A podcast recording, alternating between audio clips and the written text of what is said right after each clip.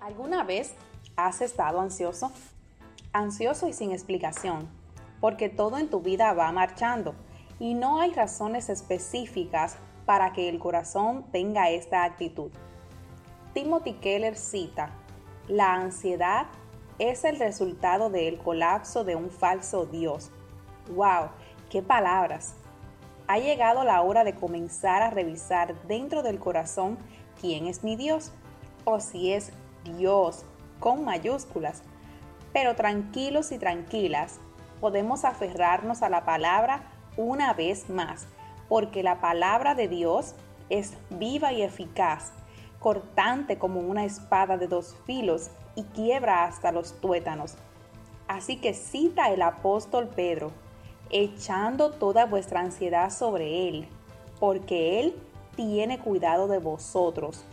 Primera de Pedro 5:7.